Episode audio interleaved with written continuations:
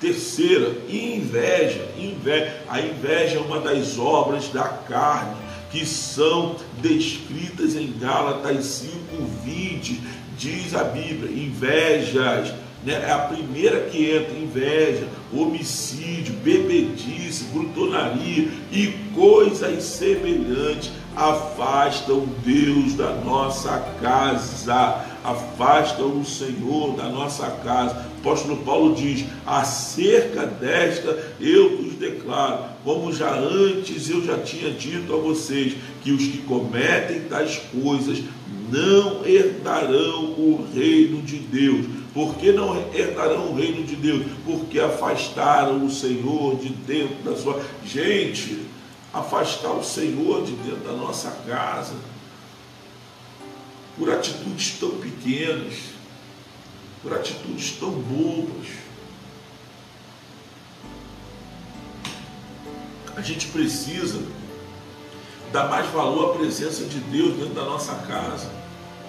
A gente precisa dar mais valor à presença de Deus dentro da nossa casa. O Senhor se faz presente na nossa casa e a gente está fazendo o que não deve, falando da vida dos outros, falando da vida do nosso esposo, falando da vida dos nossos filhos. O Senhor está dentro da nossa casa e a gente está tá com inveja, é, bebedices, brutonarias. Tudo isso é pecado. Pecado. Muitos casais novinhos aí brigam por besteira, brigam por bobeira, fofoca, fofoquinha. Ah, mas fulana mandou uma mensagem aqui pro meu celular dizendo que te viu em, em tal lugar. Você viu? Você viu? Não. Então abre teu olho com a tua colega. Ah, mas ela pode estar falando a verdade. Irmão, toda mentira, uma hora, ela é revelada. Agora, a gente pega e prefere acreditar na amiga do que no, no, no marido. Prefere acreditar no, no, amigo do que na esposa. E a tua esposa hoje está andando lá na rua, lá que estava, que estava. Você viu?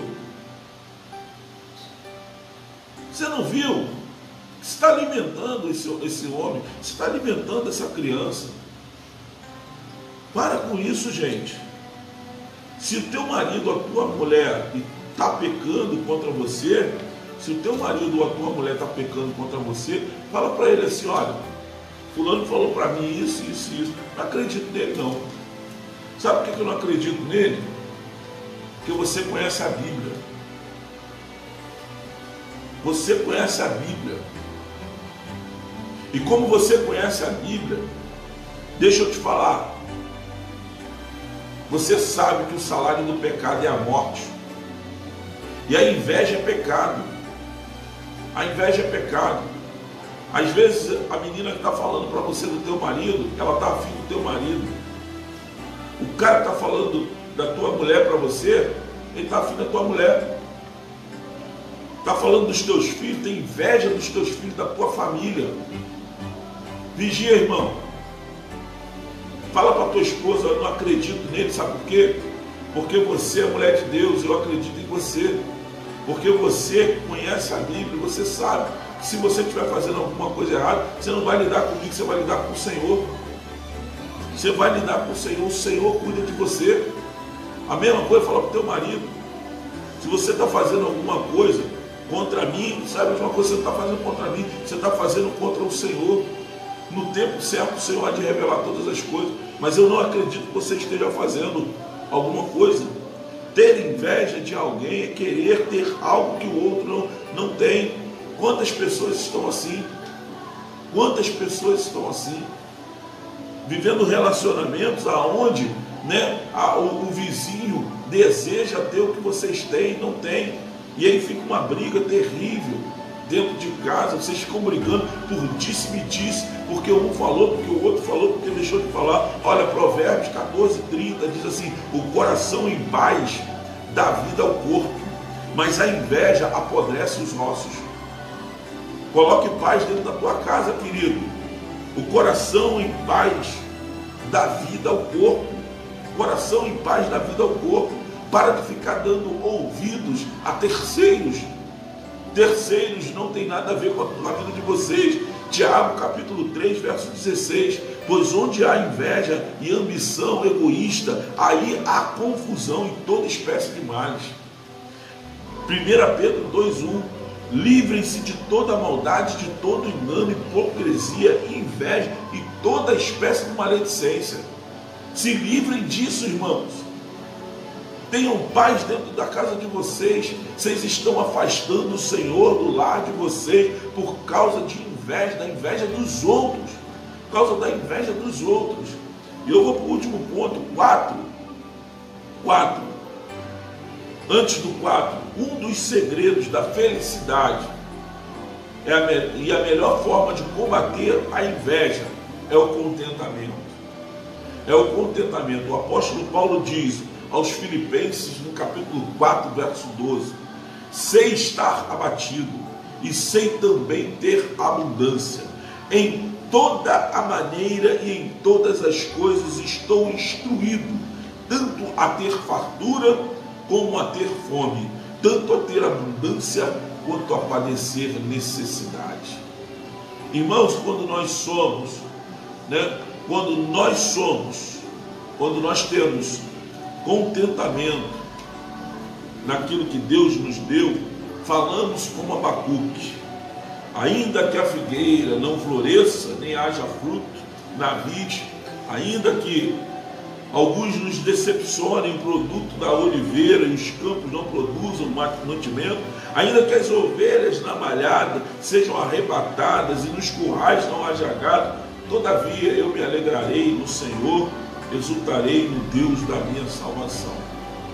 É isso mesmo, Leila. Temos que pedir discernimento a Deus. Mas, mais uma coisa que fique clara aqui, que fique claro. Evite acreditar no teu vizinho, acredite no teu esposo, acredite na tua esposa. E se porventura chegar ao ponto de você chegar a ter dúvida, confronte-o com a palavra de Deus. Diga para ele: Olha, eu estou desconfiado, mas eu não vou, eu não vou me abater com isso. Eu não vou me abater. Sabe por que eu não vou me abater? Porque o salário do pecado é a morte. E você sabe disso.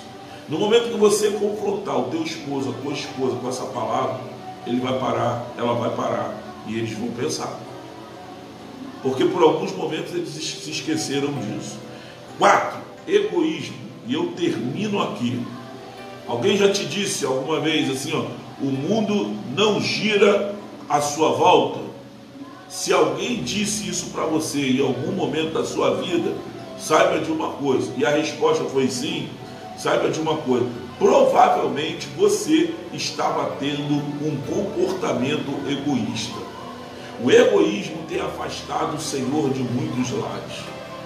O egoísmo tem afastado o Senhor de muitas casas. Filipenses capítulo 2, verso 3. Nada façam por ambição, egoísta ou por, por vaidade, mas humildemente considerem os outros superiores a vós mesmos. O egoísmo tem feito com que pensemos né, não apenas em, na gente mesmo, mas tem feito com que a gente não se preocupe mais com o nosso cônjuge, com o nosso, com o nosso parceiro, com a nossa companheira, com o nosso companheiro. Não tem, tem feito com que a gente não se preocupe mais com, com os nossos filhos, com a nossa casa. Né? É, 2 Coríntios 12, 20 diz: Pois temo, Paulo diz, eu temo que ao visitá-los não os encontre como eu esperava encontrar vocês, e que vocês não me encontrem como vocês esperavam. Eu temo que haja entre vocês brigas, invejas, manifestações de ira, divisões, calúnias, intriga, arrogância e desordem. Egoísmo tem feito tudo isso dentro de muitas casas e isso tem afastado o Senhor. Eu estou falando sobre quatro coisas, eu falei sobre quatro defeitos dos casais que têm afastado o Senhor das suas casas. Amanhã, às 10h30, eu vou falar sobre os outros quatro pontos e vou terminar né, falando sobre o egoísmo. Né? E eu espero que você esteja comigo, porque o oposto do. Eu vou terminar aqui o, o, o egoísmo. Né?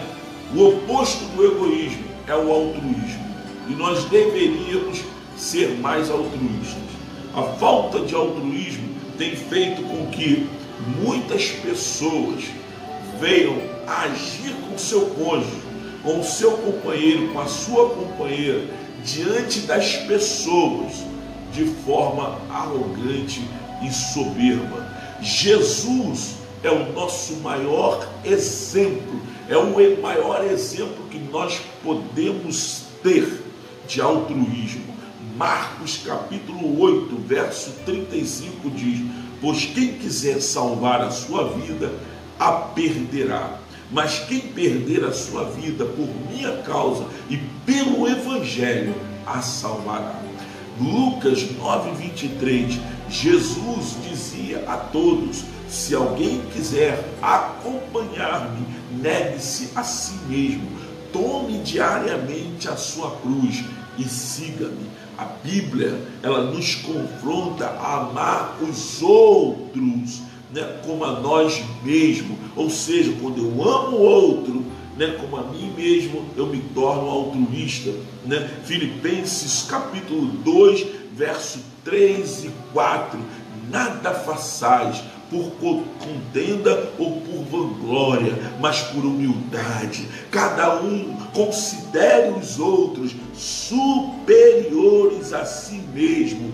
Não atente cada um para o que é propriamente seu, mas cada qual também para o que é dos outros.